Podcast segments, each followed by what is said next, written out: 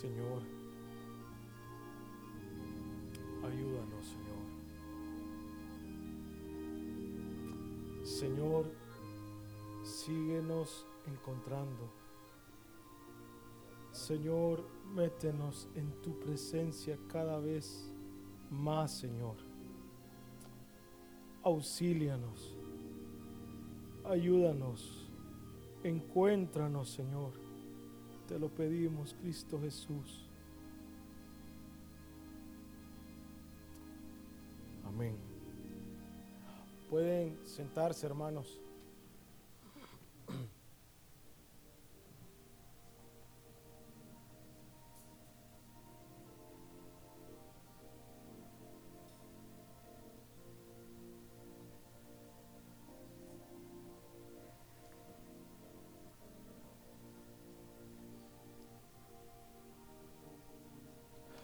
Dios les bendiga, hermanos.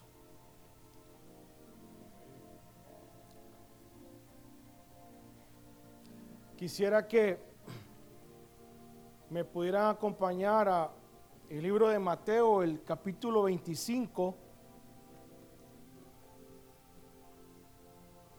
versículo 14, por favor.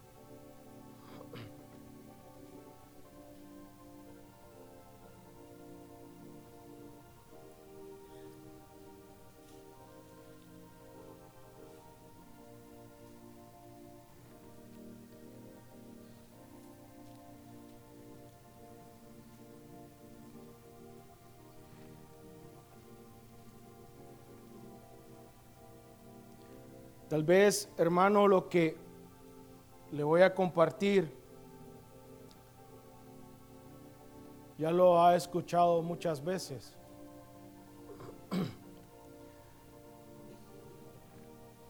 Tal vez no es nada nuevo, pero eso es lo que el Señor puso en mi corazón. Y tengo una pregunta. Quiero comenzar con una pregunta de cristiano a cristiano.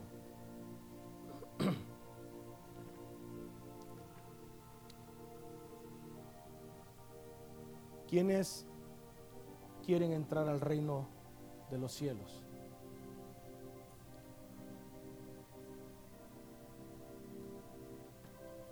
Eh, es una pregunta de cristiano a cristiano. O sea, ¿quiénes quieren entrar al reino de los cielos? Pero la pregunta es, ¿por qué queremos entrar al reino de los cielos? ¿Qué hay ahí? ¿Cómo es el reino de los cielos? Dice, dice Mateo 25, 14, bueno, saben que Jesús, Jesús en su en su vida, en sus tres años y medio de ministerio, él pasó explicando cómo es el reino de los cielos.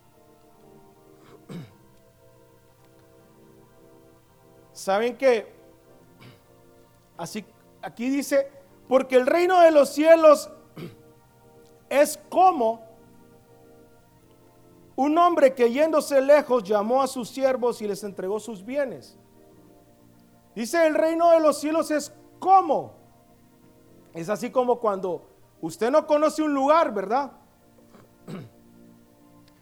Usted no conoce un lugar y le pregunta a alguien que sí lo conoce, mira, ¿cómo crees? ¿O cómo es tal lugar? Yo me recuerdo cuando cuando eh, yo vine a San Pedro Sula en el año 2000, febrero del 2000, y, y yo escuchaba mucho cuando hablaban de el internado, ¿verdad? Ustedes han escuchado el internado, allá en Guatemala, en Ministerio Cebrón. Y yo escuchaba, ¿verdad? a personas que decían, es que el internado, es que en el IMH no sé qué. Entonces yo le preguntaba, yo le preguntaba a Carla, Carla me, me, contó muchas cosas. Y yo le preguntaba, ¿y cómo es el internado? Ah, mira, es que el internado es Así. ¿Eh? Me decía, del internado, mira, tienes que levantarte a las 5 de la mañana. Suena una, una chicharra, así la llaman, ellos. Es un timbre, ¿va? Tienes que levantarte a las 5 de la mañana, hacer el holocausto. Este, eh, mira, no podés hablar con otra, otra, persona del sexo opuesto a solas ahí, ¿verdad? No, no, no, no, no podés. Eh, eh, ah, mira, existe algo que se llama deméritos. Y mira, si haces 30 deméritos, te regresan a tu casa. Ah, mira, de los 67 cursos que son, si te quedas en 10, te regresan a tu casa. O sea, y, y, me contaba, ¿verdad? Entonces, cuando uno no conoce un lugar y quiere saber, entonces la persona le dice, mira, es como, y empieza a explicarle, o mira, se parece a, para que uno tenga una idea de qué esperar, ¿va? ¿Ah? ¿O qué expectativa tener de ese lugar? Una vez alguien me dijo, mira que quiero trabajar en la panadería, me dice. Me gustaría trabajar ahí para que mires cómo trabajo, me dijo. Así me dijo. Yo no me acuerdo si Over estaba ahí conmigo y no sé quién más estaba ahí. Yo solo hice así, y le digo, mira, le digo, vos no sabes lo que estás diciendo. ¿Qué? ¿Y por qué? Y yo por eso les digo, no me acuerdo si estaba Over o Ramón, no me acuerdo quién está y, y se empezaron a reír. Y le digo, ¿y qué pasó? Pues, pero si ustedes trabajan ahí, entonces yo puedo. No, pues sí, yo no digo que no puedes. Pero mira, ¿y cómo es la panadería pues? Mírale.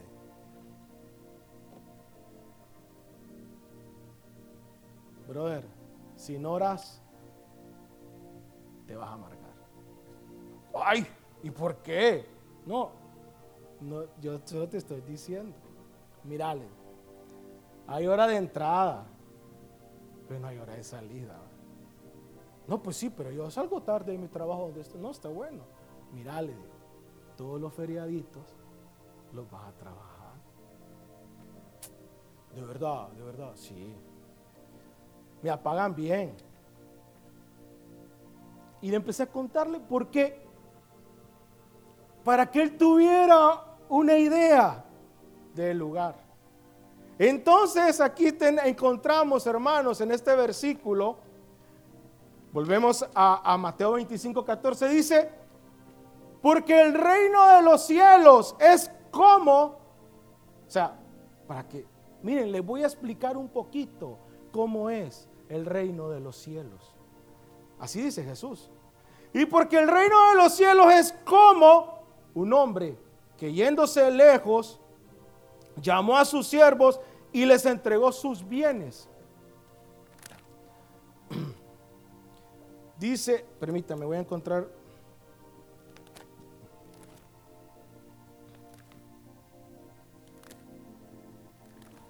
Sí. Y dice, porque el reino de los cielos es como un hombre que yéndose lejos llamó a sus siervos y les entregó sus bienes. Así es el reino de, de los cielos, hermanos. Y dice, a uno dio cinco talentos, a otro dos, a otro uno y a cada uno conforme a su capacidad. Y luego se fue lejos. Y más adelante, hermanos, que lo vamos a leer, dice que regresó y les pidió las cuentas, ¿verdad? Que le rindieran cuentas de lo que les había dejado. Así es el reino de los cielos, hermano. Y Jesús, hermano, se encargó de enseñarnos en, la, en las escrituras muchas veces. Dijo, porque el reino de los cielos, para que tuviéramos idea, ¿sí? En Mateo 13, porque el reino de los cielos es semejante a un tesoro, ¿verdad? Ah, que estaba en el campo y que lo encontró alguien que se alegró y fue y vendió todo lo que tenía. Y dijo, porque el reino de los cielos es semejante a un, a un hacendado que salió a buscar obreros para su viña. Y empieza a explicar, ¿se acuerdan? Porque el reino de los cielos es semejante a un hombre que sembró una semilla en el campo y, y, empezó a sembrar y cayó en buena tierra, ¿se acuerdan? Porque el reino de los cielos es como el grano de mostaza y empieza a explicar. Y cada vez, hermanos, él explicaba de diferentes maneras, pero era para que entendieran cómo iba o cómo es el reino de los cielos.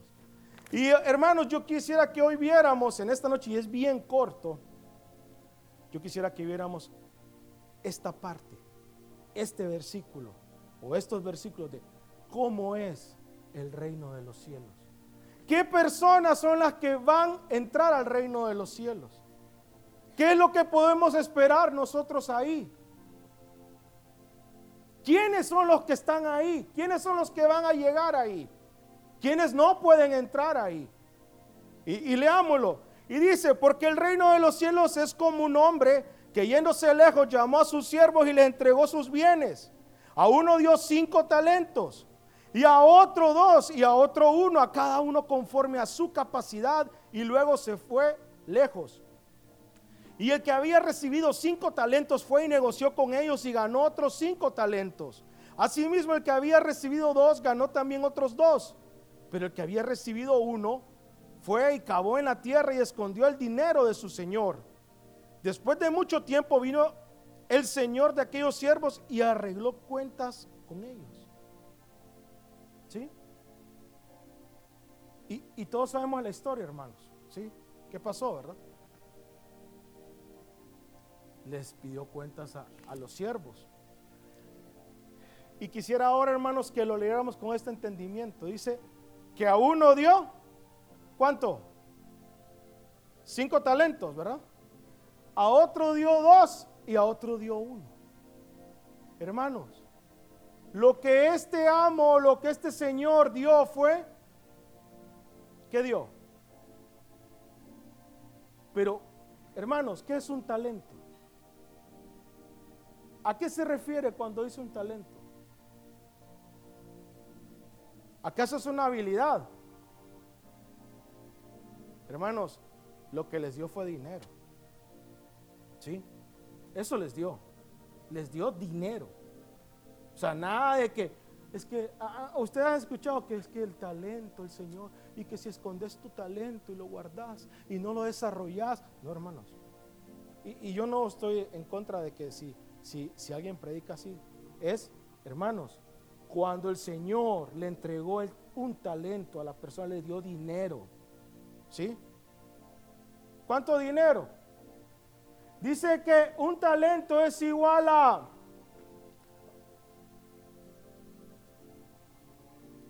Por aquí está. 5.400 denarios. ¿Ustedes se acuerdan qué es un denario? ¿A qué es igual un denario? ¿Se acuerdan?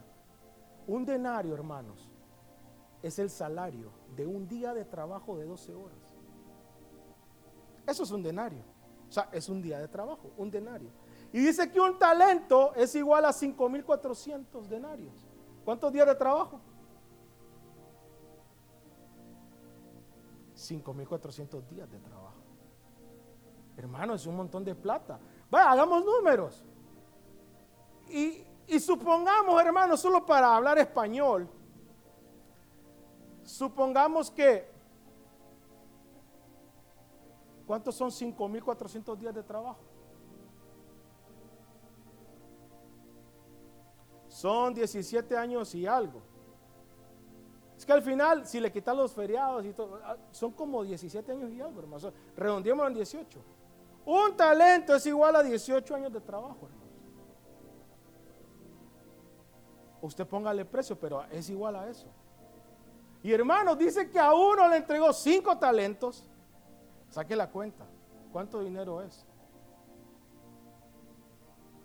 A otro le entregó dos y a otro le entregó uno. Y dice que se los entregó y se fue lejos. ¿Sí? Y hoy tengo la conversión. Mm, no, no lo quiero poner. Y entonces, hermanos, leámoslo de esta forma ahora. Dice, porque el reino de los cielos es como un hombre que yéndose lejos llamó a sus siervos y les entregó su qué? Su dinero. Y dice, a uno dio cinco talentos. Hermanos, cinco talentos, si usted saca ahí con su calculadora, con su iPhone, son como 15 millones. Sáquelo. A uno le dio 15 millones. Usted, si lo pasa a dólares, le va a dar otro número, pero ah, le dio dinero. Dice que a uno le dio 15 millones, a otro le dio 6 millones y a otro le dio 3. Y dice que luego se fue lejos, hermano. Hermanos, así es el reino de los cielos. Dice, porque el reino de los cielos es como esto. Así es. Y Dios, hermanos, está poniendo dinero en nuestra mano. ¿Y qué estamos haciendo nosotros con ese dinero, hermanos? No, porque el dinero es mío, ¿verdad? Y yo puedo hacer lo que yo quiera. No, hermanos, el dinero no es suyo. El dinero es del Señor. Entonces, hermanos, otra vez, ¿qué estamos haciendo con el dinero que el Señor está poniendo en nuestras manos? Hermanos, si usted tiene un trabajo, le voy a decir una cosa, y usted tiene dos personas a su cargo, usted tiene ese dinero que paga la empresa, ese dinero, usted lo está administrando. Si usted tiene un trabajo, hermano, si usted le prestaron un carrito a la empresa, se lo dieron, quizás el carrito para que lo andes. Hermanos, ese dinero que el Señor está poniendo en sus manos.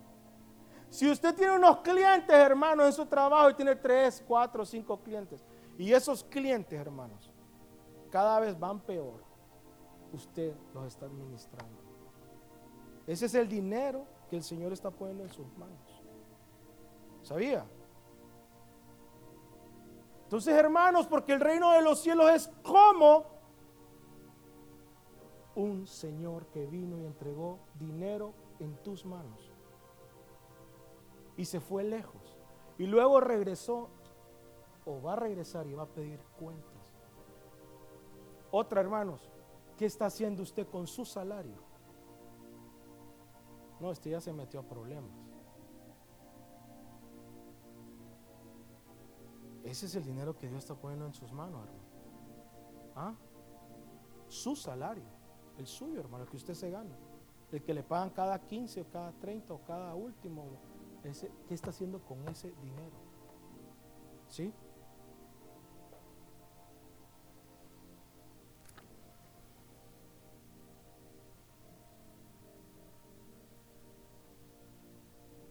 Hermano,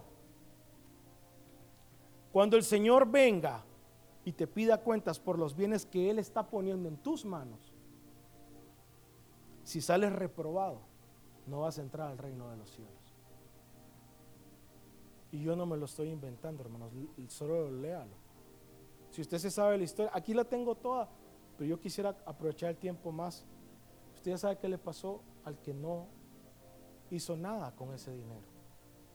Y oiga, hermano, qué terrible ese, esa persona que no hizo nada con ese talento, ¿verdad que él no perdió el talento? ¿O no? Peor, se imagina si lo hubiera perdido. Hermano, no lo perdió nada, ni un cinco, sino que se lo entregó tal cual, ¿verdad? Mira, me diste un talento, aquí está. Me dio miedo. ¿Qué tal que yo lo hubiera perdido? ¿Qué tal que yo no, qué tal que me hubiera ido mal? ¿Sí? Pero me diste, aquí está, yo te lo estoy entregando. Y le dijo, siervo negligente. Yo estoy parafraseando, ¿verdad? Siervo inútil. Quitarle el talento y dárselo al que tiene 10. Y aún lo que tenés, te lo, te lo, se vas, te lo voy a quitar.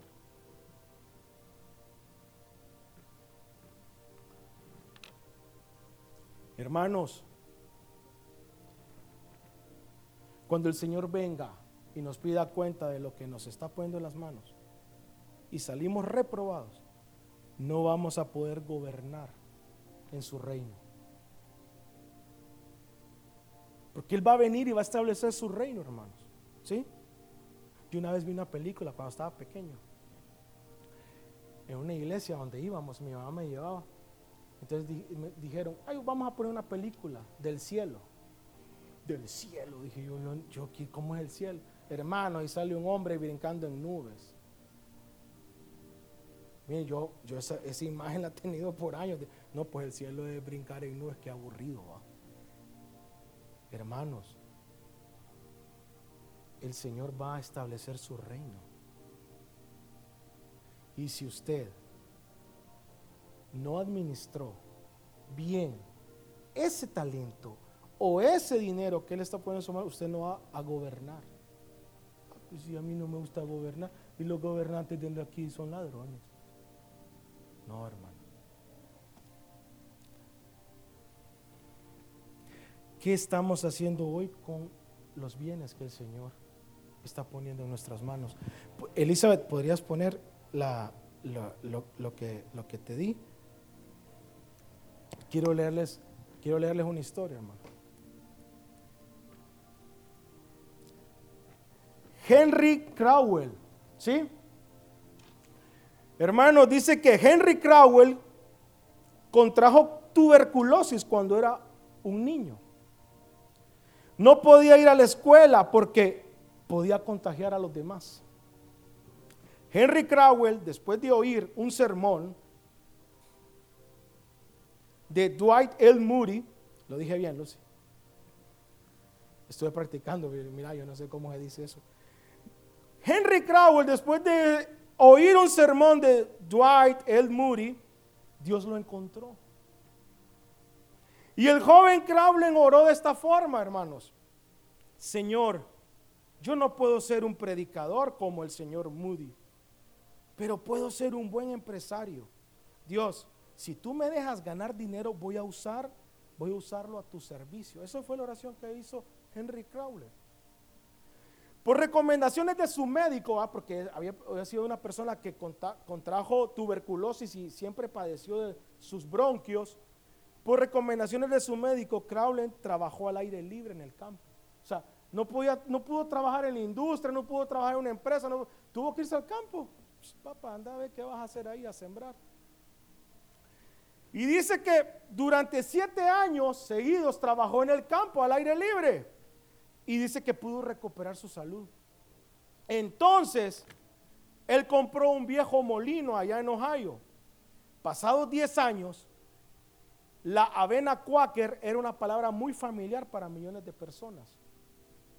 Durante más de 40 años, Henry Crowley dio fielmente el 60 y llegó a dar el 70% de sus ingresos al Señor. Este hombre sabía multiplicar los talentos que el Señor le había dado, ¿verdad? ¿Ah? Henry Crowler dice que dio el 60 y terminó dando el 70, hermanos, por ciento de sus ingresos al Señor. Y dice, Crowley comenzó dando el diezmo, o sea, el 10%, y fue aumentando sucesivamente hasta llegar al 70% de sus ingresos. Hasta hoy, y desde 1901, la avena Quaker es líder en el mercado. La compañía factura más de 10 mil millones de dólares por año. ¿Qué estamos haciendo con lo que el Señor está poniendo en nuestras manos, hermano? Les voy a contar otra historia. ¿Usted sabe quién es él? Si el pastor sí sabe quién es, ¿verdad? Se llama William Colgate. ¿Sí? Hermanos, dice que William Colgate fue un empresario inglés que nació el 25 de enero de 1783 en la localidad de Hollingburg, en Kent, el Reino Unido. Dice que fue hijo de Robert Colgate y Sarah Bones. Siendo muy joven emigró a Nueva York, pues se vio obligado a abandonar su hogar, ya que sus padres no podían sostenerlo debido a la gran escasez económica en la que vivían. Con tan solo 16 años se ganaba la vida recorriendo las calles vendiendo jabones en una caja de madera colgada al cuello. Con sus ventas ayudaba a su mamá, quien ya había enviudado, además de colaborar para la educación de su hermanita. Siendo él un joven de campo, se encontró con, la, con lo duro de conseguir trabajo en la gran ciudad. Sin embargo, su fe en Dios le ayudó a continuar en la búsqueda por superarse y prosperar. Un día, para protegerse de la lluvia, se refugió en una iglesia y escuchó cuando el predicador estaba predicando, hermanos. Y el predicador en ese momento lo que estaba predicando era exactamente la historia de Jacob. Y dice que el predicador decía, e hizo Jacob voto diciendo, si fuere Dios conmigo y me, y me guardare en este viaje en que voy, y me diere pan para comer y vestido para vestir, y si volviere en paz a casa de mi padre, Jehová será mi Dios. Y esta piedra que he puesto por señal será casa de Dios. Y de todo lo que me dieres, el diezmo apartaré para ti. O sea, él, él estuvo en esa prédica. Y hermanos, para hacerle corto el cuento, William Colgate salió de ahí y se arrodilló en una esquina, hermanos, y él oró. Oh Dios, si me sacas de esta pobreza en que me encuentro, te prometo que durante toda mi vida te daré la décima parte de todo lo que gano. Hermanos, y él empezó y hizo su empresa, y no se los quiero leer porque lo, tengo largo, pero les voy, a, les voy a leer esta parte. Su fidelidad y dedicación a Dios le hizo prosperar y triunfar como empresario, ya que después de comenzar con el 10% de su diezmo, continuó con el 20%, luego con el 30%, luego con el 40%, luego con el 50%, y así sucesivamente hasta llegar al 90%. Hermanos, dice que aquí sus ventas aumentaron rápidamente con el paso del tiempo, por lo que su jabón comenzó a ser una marca reconocida en muchos hogares a través del mundo. William Colgate fue considerado, considerado el hombre más rico sobreviviendo con apenas el 10% de sus ganancias. Qué tremendo, ¿verdad? Dice que el reino de los cielos es como un hombre que le entregó sus bienes. A uno dio cinco, a otro dio dos y a otro uno. Y se fue muy lejos. Esta gente sabía multiplicar esos dones, hermanos. ¿Sí? ¿Qué estás haciendo con el dinero que el Señor está poniendo en tus manos?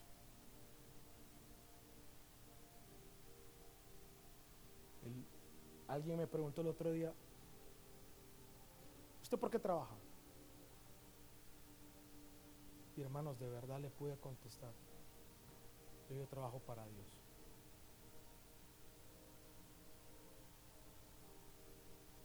Entonces por eso me esfuerzo. Por eso necesito que todo esté bien. Porque yo le estoy rindiendo cuentas a Dios.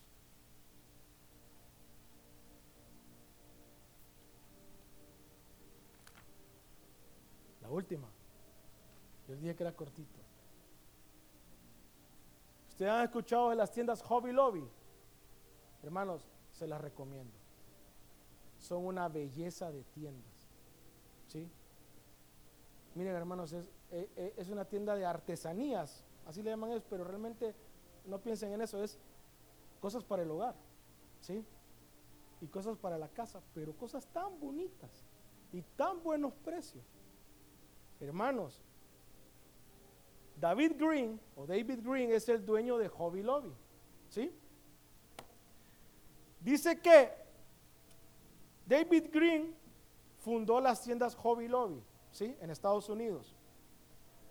Hermanos, son casi 500 tiendas en todo Estados Unidos. Están en 39 estados. Próximamente van a abrir en cuatro estados más. Y tiene más de 20 mil empleados, hermanos. Hermanos, David Green dice, oigan lo que dice, ofrendar, ofrendar, es dar por encima del 10% que le debemos a Dios. Eso dice David King. Oigan, hermanos, ofrendar es dar por encima del 10% que le debemos a Dios. Dice, hay tantas decisiones que tomar, pero no podemos sin Dios y la guía del Espíritu Santo.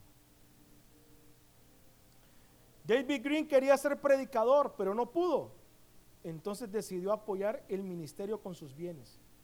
David Green construyó su negocio sobre principios bíblicos, diezmos y ofrendas. Y ya lo van a ver, hermanos. David Green dice, más ganancias solo significan más fondos para dar a Dios. David Green invierte, hermanos, en las universidades cristianas en Estados Unidos. Fíjense que él compra terrenos. Él los paga, los compra y se los dona a las universidades cristianas para que ellos puedan crecer. Él le ha regalado los terrenos a la universidad como Universidad Liberty, muchos la conocen, ¿sí? Él se los ha dado. Él ha rescatado universidades que han estado a punto de quebrar. Él ha pagado su deuda a, la, a la, yo voy a llamarlo así, a la alcaldía o a la, para que no la cierren y para que sigan funcionando. Hermanos, este hombre ha creado la sociedad bíblica americana ahí en Estados Unidos. Oigan, hermanos, J.B. Green aumentó el salario mínimo para sus empleados permanentes a un 52% de lo establecido por la ley. Si ustedes se van para allá, van a buscar a David Green. Hobby Lobby, ahí, ahí pueden ir a trabajar.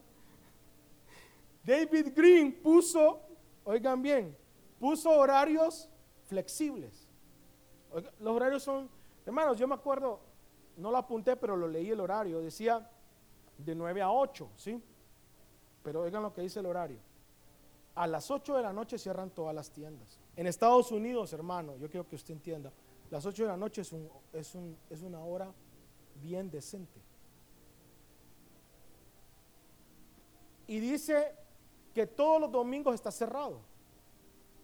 Y dice ahí, todos los domingos cerrado.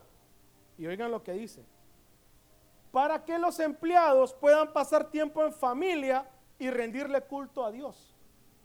O sea, Él cerró para que usted vaya a la iglesia.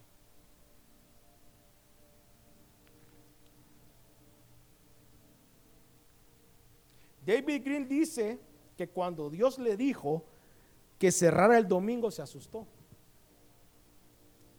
Porque los domingos dice que es el día de mayor movimiento de la semana pero dice que las ventas le aumentaron un 6% en comparación al año pasado. Y dice que los ingresos en conjunto subieron un 10% comparado con el año anterior.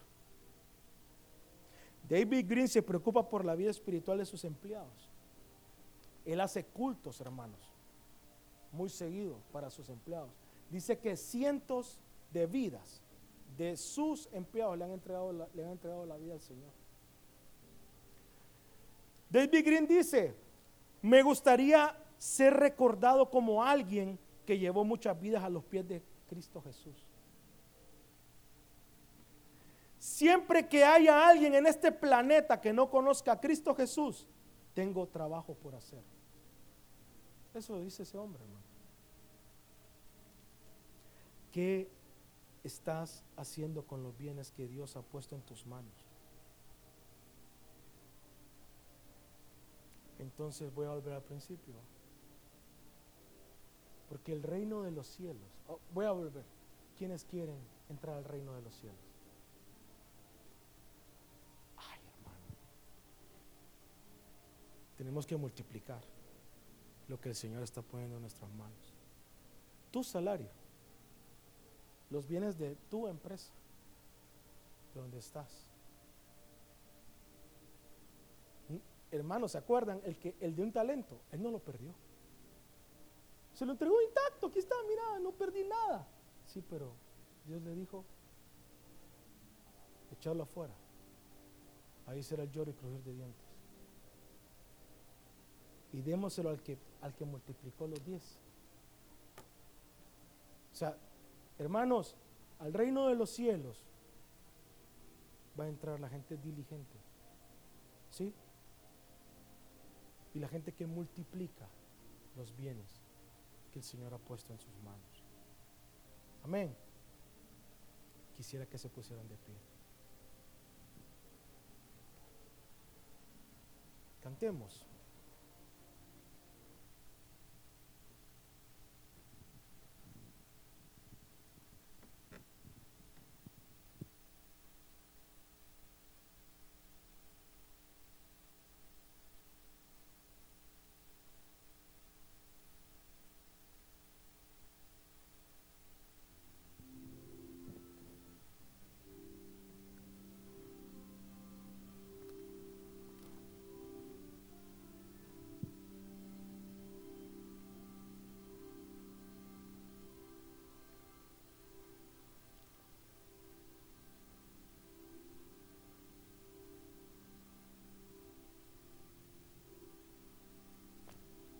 Les voy a leer una parábola.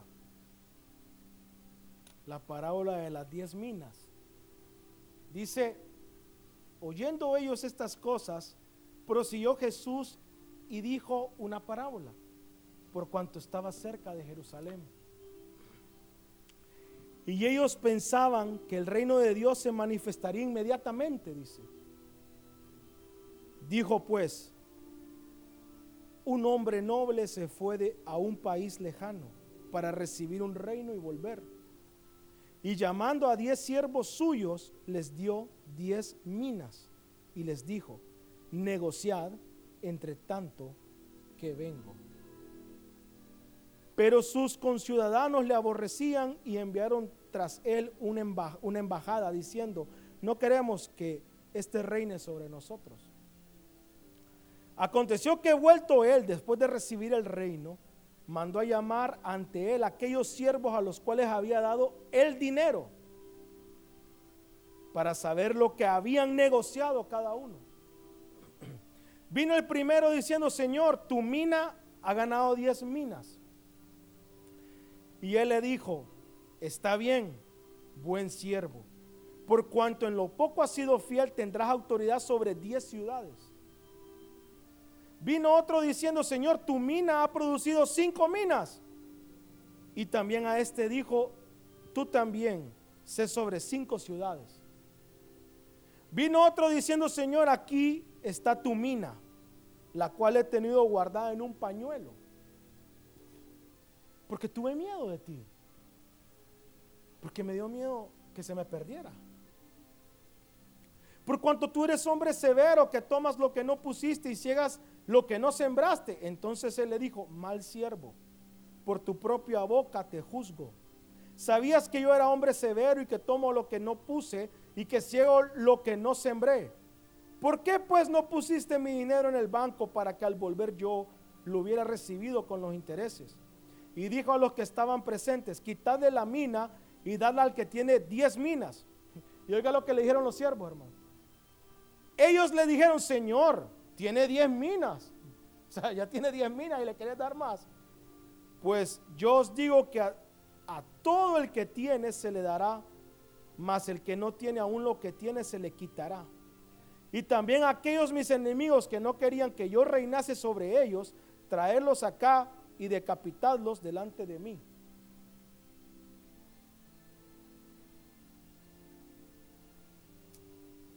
Que Dios nos ayude, hermanos. Que Dios nos ayude. Pero ya saben cómo multiplicar los bienes, hermano. ¿Sí? No hay secretos. No, aquí nadie está inventando el agua caliente. Sí. Señor, ayúdanos. Señor, danos tu gracia. Ayúdanos, Señor, a ser siervos fieles. Señor, que esos talentos que tú has puesto en nuestras manos podamos multiplicarlos, Señor, y devolvértelos. Señor, que podamos ser encontrados fieles delante de ti, Señor. Te lo pedimos en tu nombre, Cristo Jesús.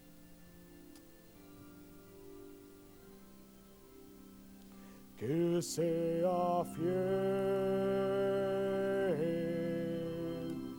fiel,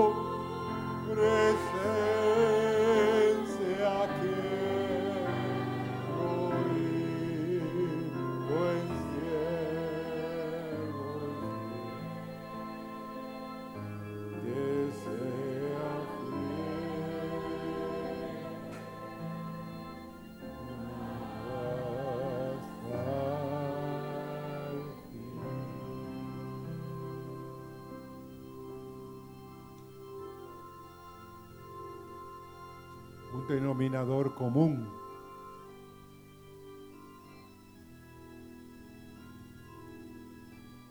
Un denominador común de todos los hombres.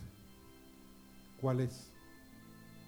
De los tres hombres que nos testificó el hermano Tomás. El de la vena, tuberculoso, sin ninguna posibilidad. El hombre Colgate llegó también.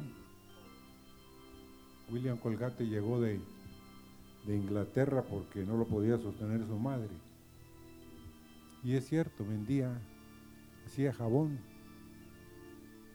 en la playa con un cajón aquí colgado en el pecho, salía a vender los jabones. Y el tercero, pues no dijo cómo había empezado, pero sí cómo el hombre había llegado a estar distribuyendo y distribuyendo. Y... Pero hermanos, ¿por qué somos un país pobre? Nunca se ha puesto a preguntar Somos pobres porque sencillamente no nos enseñaron a dar, no nos enseñaron a, invertir. Y todos tenemos para darle a otros, ¿sí o no? Yo solo quiero decirles que la mamá de Meli. Eran nueve hijos. Y una de las veces que me invitaron a la casa a comer, yo entré a la cocina y atrás de la puerta había una canasta de mimbre y había arroz, frijol, maíz y en esa época se usaba la manteca y yo observé eso. Entonces le pregunté que por qué era. Y ella me dijo, es que hay dos o tres viudas en el camino hacia la iglesia. Y les doy. tenía ¿cuántos hijos? Nueve hijos. ¿Cuántos varones son? ¿Cuántos son? Sergio, cuatro hombres, cinco mujeres. Y fruto de ellos, de ella. Hay dos o tres de ellos que invierten en otros. Porque aprendieron de su mamá a dar y a dar y a dar. Uno de ellos, hermanos, no terminó la universidad y pero es un hombre muy inteligente. fundó una empresa de, de carga marítima y de consolidados. toda la, la alternativa era negativa, pero ellos eran bien competitivos. Hoy tiene camiones, tiene siembras, tiene apiarios, pero un día le pregunté, ¿para qué tenés tanto? No, tengo tanto para dar. Óigame. ¿Cómo? Sí. Entre más doy, más tengo. Dios hace maravillas, hermanos. Y me contó el año pasado, un solo camión le robaron la mercadería. Y él le demostró a la Japaloy y a la, la compañía de que el chofer que había mandado era el que había avisado para que robaran la carga porque sabía qué carga había llevado. Uno. Y el que transporta toda la carga desde el puerto hasta Guatemala y parte del Salvador. Hermanos, aprendamos a dar. Saquémonos los centavos o lo que sea de la bolsa y demos. Y demos. Porque el alma generosa que dice la Biblia, ¿será qué? Será prosperada. ¿Y quién es el generoso? Dios. Dios está dispuesto a compartir sus bienes, hermanos, todos sus bienes.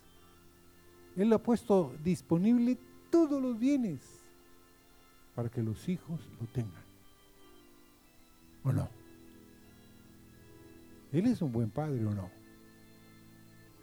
Señor, queremos agradecerte. Y sí necesitamos esta palabra, Señor. Porque tú quieres ensancharnos. Tú quieres que seamos bendición a otros. Que otros aprendan, Señor, que todo lo que somos y tenemos, lo tenemos porque tú nos lo has dado y quieres que lo compartamos, Señor. Gracias, Señor. Y te bendecimos esta noche por tus palabras. Señor, que en medio de nosotros surjan hombres y mujeres, Señor, que piensen, que tú les des ideas, que ellos empiecen a sembrar y que vean, Señor, las maravillas que tú puedes hacer, Señor. Amén. Dios los bendiga, hermanos. Y feliz noche.